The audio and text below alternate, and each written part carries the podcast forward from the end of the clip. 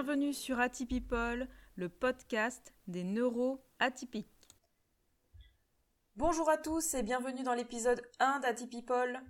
Il me paraissait important de définir un peu de quoi on parle quand on évoque tous ces vocables. Surdoué, zèbre, HPI, HPE, hypersensible, multipotentiel, philocognitif, émotif talentueux, ASPI, etc.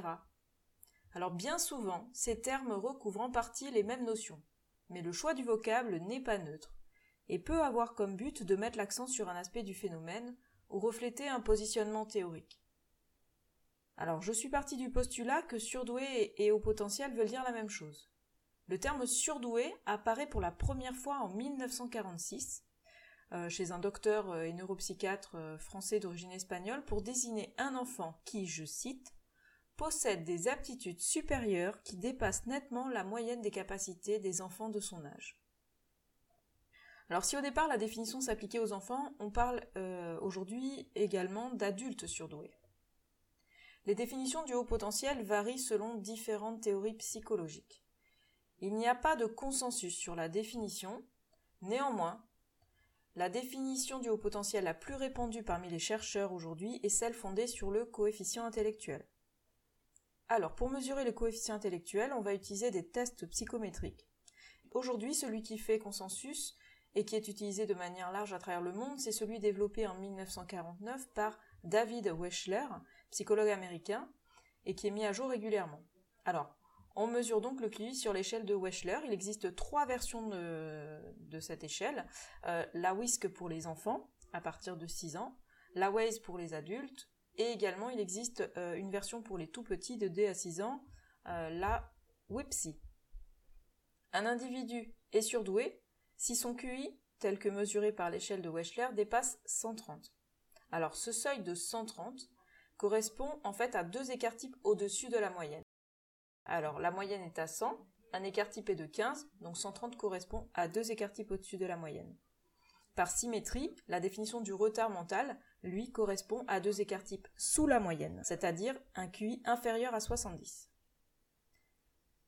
Dès lors, le haut potentiel décrit donc une aptitude intellectuelle supérieure aux normes, la norme étant, euh, le, chiffre de 130 euh, communément admis. Pour autant, ce seuil de 130 euh, peut être redéfini selon les pays ou les cultures. En Belgique, par exemple, c'est le seuil de 125 qui est retenu. Et euh, pour les personnes euh, dites à très haut QI, euh, on est sur des seuils au-dessus de 145, voire très très haut QI, au-dessus de 160. Cette aptitude de l'intelligence fait l'objet d'un débat entre psychologues. Ces détracteurs critiquent notamment la définition de l'intelligence ainsi que l'utilisation du test de coefficient intellectuel qui ne mesure pas directement l'intelligence, ou ne mesure pas toute l'intelligence, ou toutes les intelligences. Alors en effet, pour ne citer qu'un exemple, euh, la théorie des intelligences multiples de Howard Gardner, dans les années 1999, euh, dans laquelle il propose une vision euh, où l'intelligence est plurielle et composée de différents domaines indépendants les uns des autres, où l'individu va posséder des aptitudes différentes selon les domaines et peut avoir développé plusieurs domaines d'intelligence. Gardner identifie huit types d'intelligence linguistique, logico-mathématique, visio-spatiale, musicale, kinesthésique, naturaliste, interpersonnel et intrapersonnel. Alors, on a tous euh, toutes ces intelligences, mais on peut avoir développé euh, certaines, deux ou trois, euh, de manière prépondérante. Alors, si on revient au QI, si on se réfère aux critères du coefficient intellectuel, le haut potentiel concerne 2 à 5% de la population générale. Le mot surdoué est de moins en moins utilisé, car il induit avec le préfixe sur la notion de supériorité, au-dessus d'eux.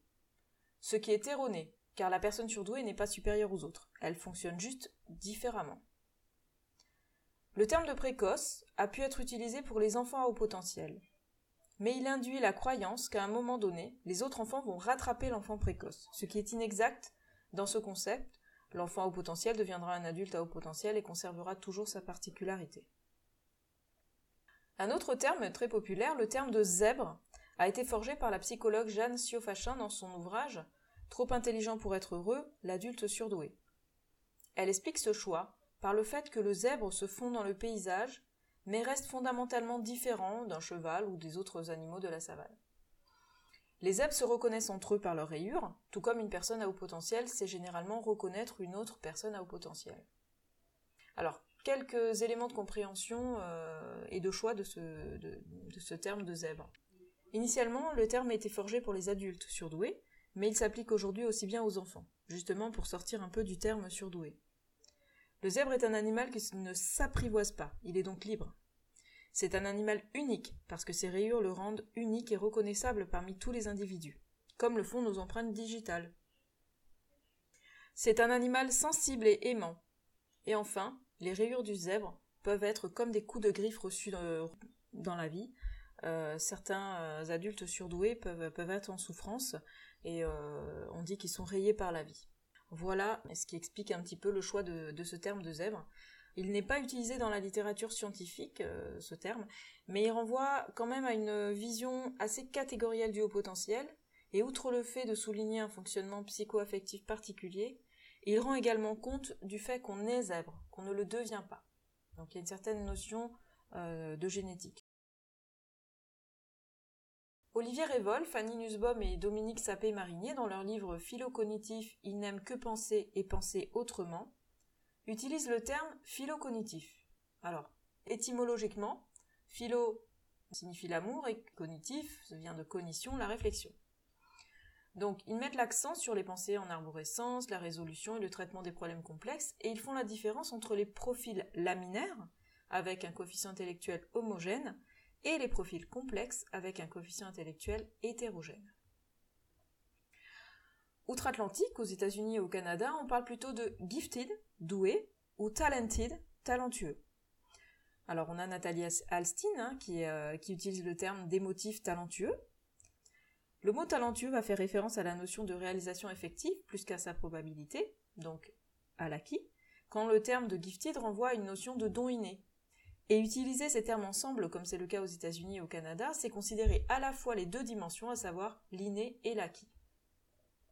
À côté de ces termes, on a aussi les hypersensibles. Alors, dans hypersensible, on entend sensible et hyper. Cela signifie qu'on vit les choses de manière beaucoup plus intense que la plupart des gens. L'hypersensibilité, c'est une sensibilité extrême au monde qui nous entoure. C'est un trait de caractère relativement commun puisqu'il touche près de 20% de la population. La chercheuse Hélène Aron, qui s'est penchée sur le sujet au début des années 90, lui a consacré de nombreuses études et plusieurs ouvrages, dont Ces gens qui ont peur d'avoir peur, mieux comprendre l'hypersensibilité, ou encore Hypersensible, mieux se comprendre pour mieux s'accepter, ainsi que d'autres livres. Alors elle est également l'auteur d'un test d'auto-évaluation euh, actuellement en anglais.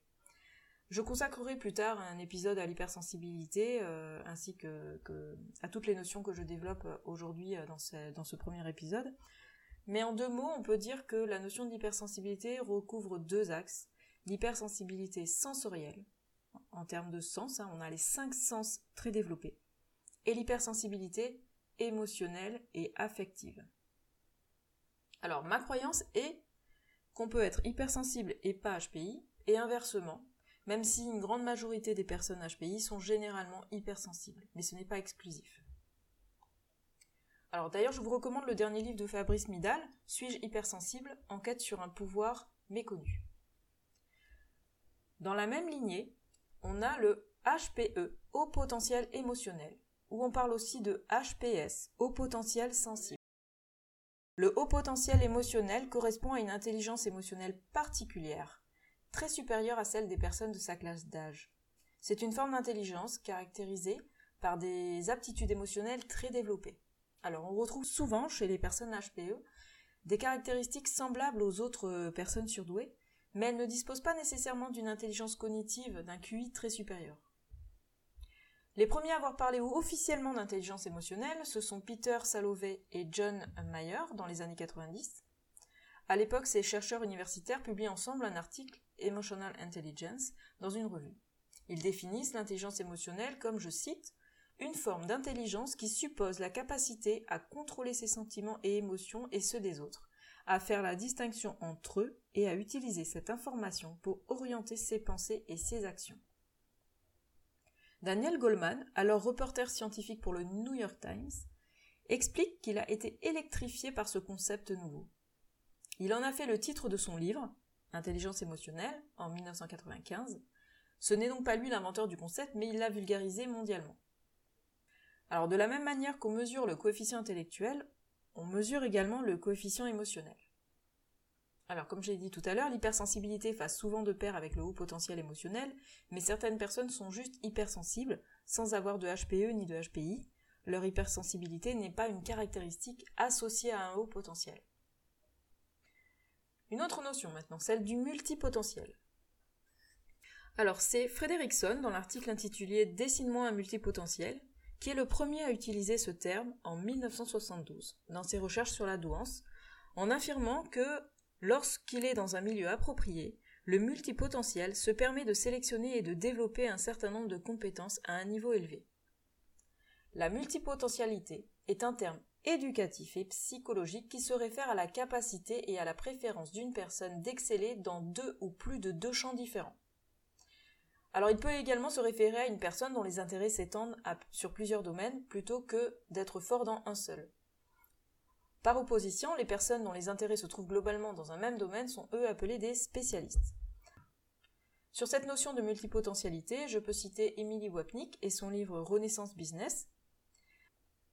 Une autre notion, celle des ASPI. Qu'est-ce qu'une ASPI C'est une personne ayant un syndrome Asperger, du nom de Hans Asperger, psychiatre autrichien, qui décrivit en 1943 des troubles du comportement chez plusieurs enfants qui avaient un développement normal de l'intelligence et du langage, mais qui présentaient des comportements proches de l'autisme et une déficience marquée par les interactions sociales et la communication. Alors aujourd'hui, on ne parle plus officiellement du syndrome Asperger, en tout cas dans la communauté scientifique. On évoque un trouble envahissant du développement neurologique, et cela fait partie de l'extrémité haute du continuum du spectre autistique.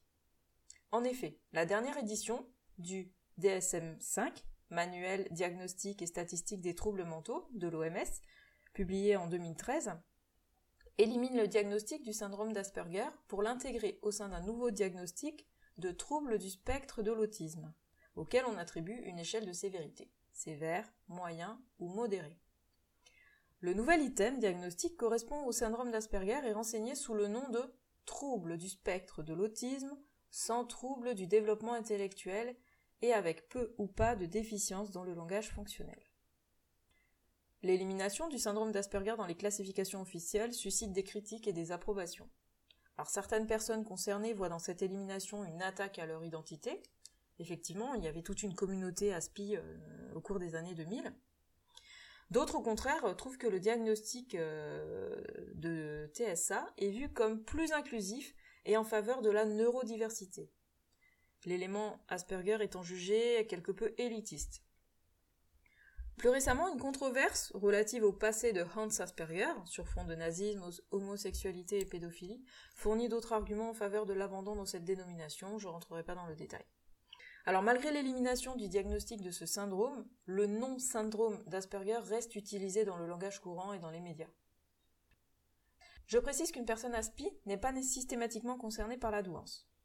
Et attention, il peut y avoir handicap intellectuel dans l'autisme typique, alors qu'il n'y en a pas dans le, syndrome d'Asperger. Un autre concept, celui de surefficient mental ou intellectuel. Alors, ce terme est utilisé par l'association GAPPESM, Groupement d'aide et de protection des personnes encombrées de surefficience mentale. Alors, il est très peu utilisé, euh, mais en tout cas, pour les, pour les femmes, je vous recommande le groupe Facebook La Surefficience au féminin, euh, qui a été fondé par mon amie Sabine Aguet, qui est coach en Suisse. Enfin, les Twice Exceptional. Qu'est-ce que les Twice Exceptional? Désolé pour mon accent. Alors, ce sont des surdoués qui ont grandi avec la particularité que leur douance est associée à un trouble, l'un pouvant masquer l'autre. Alors, les Twice Exceptional, en français doublement exceptionnel, euh, sont les personnes qui, euh, qui, ont un, qui ont un trouble 10 par exemple, ou un TDAH, euh, qui ont un trouble associé à leur, à leur douance. Alors les troubles 10 sont des troubles spécifiques des apprentissages, c'est-à-dire des difficultés à apprendre dans un domaine particulier. Les troubles spécifiques des apprentissages sont aujourd'hui internationalement reconnus comme étant d'origine neurodéveloppementale, au même titre que d'autres groupes de pathologies qui apparaissent pendant l'enfance, comme les troubles de la communication, dysphasie, le trouble de l'attention avec ou sans hyperactivité, le fameux TDAH, les troubles moteurs tels que la dyspraxie, ou encore, comme on vient de le voir, les troubles autistiques. Alors tout ceci résulte d'un développement cérébral qui s'effectue de manière atypique. Les recherches montrent de petites anomalies anatomiques au niveau du cerveau, par exemple dans les aires du langage en cas de dyslexie. Alors vous l'avez compris, les mots sont importants et vont renvoyer à des notions différentes ainsi qu'à nos propres représentations. Personnellement, je préfère parler de neuroatypique, car dans ces catégories, il s'agit d'un fonctionnement neurologique atypique, et ce terme est plus inclusif. Il englobe plus que les seuls hauts potentiels. Au départ, le mot neurotypique est un mot créé par les personnes autistes pour qualifier les gens qui ne le sont pas. Euh, ce terme est utilisé par euh, les militants de la neurodiversité ainsi que par la communauté scientifique. Alors, de neurotypique naît l'antonyme neuroatypique, personne qui présente un fonctionnement cérébral particulier. En exemple, on peut citer le film de Disney Le Monde de Dory, où le poisson Dory est représentatif justement euh, d'un fonctionnement cérébral particulier. Le terme de neurodiversité, lui, est encore plus inclusif, car il symbolise l'intelligence sous toutes ses formes. Ce mot neurodiversité est attribué à Judy Singer, une Australienne, autiste militante, psychologue et sociologue dans les années 98-99. Euh, Lors de l'écriture de sa thèse, elle a inventé la notion de neurodiversité, et c'est devenu la base du mouvement pour les droits des personnes autistes. Alors dans le cadre de ce podcast, on va aborder tout ce qui touche au neuroatypisme uniquement et c'est déjà pas mal. Alors pour conclure euh, sur ce sujet, euh, je voudrais citer un post récent d'Elodie Crépel qui fait un petit rappel essentiel. Alors vous le trouverez sur ses, sur ses réseaux sociaux. Je vous encourage à, aller voir euh, ce qu'elle qu'elle partage. C'est vraiment toujours très intéressant et, et plein de bon sens. Et alors je vais la citer. Tous les hypersensibles ne sont pas surdoués. Tous les surdoués ne sont pas hypersensibles. Ce n'est pas mieux d'être surdoué. Tous les hypersensibles surdoués ne se ressemblent pas. On peut aussi avoir des troubles du spectre autistique ou pas. Ne vous comparez pas. Apprenez à connaître vos caractéristiques. Ne mélangez pas tout. Ne faites pas de vos caractéristiques personnelles une généralité. Si vous n'êtes pas formé au sujet, gardez l'humilité de parler de votre expérience. Si vous n'avez pas envie de vous coller une étiquette, c'est ok, mais ne jugez pas les personnes qui en ressentent le besoin, car c'est ok aussi. Qu'importe où vous vous situez, vous êtes parfait comme vous êtes. Alors je vous recommande son livre 100 jours pour prendre soin de soi, une petite pépite de développement personnel pour prendre soin de soi avec une info ludique et rapide à lire tous les jours sur 100 jours. Pour une dizaine d'euros, vous le trouverez aux éditions Ailes et Graines. Ailes comme les ailes pour voler et graines comme les graines à planter. Alors en ce qui me concerne, je coche quelques cases euh, dans tout ça, HPI, HPE, hypersensible, multipotentiel, philocognitif au profil complexe, et j'ai la chance d'avoir des enfants twice exceptional. Alors dans ce podcast, il sera beaucoup question de haut potentiel, car c'est finalement un peu le, fil rouge qui sous-tend euh, la plupart des aspects que l'on développera, mais pas que.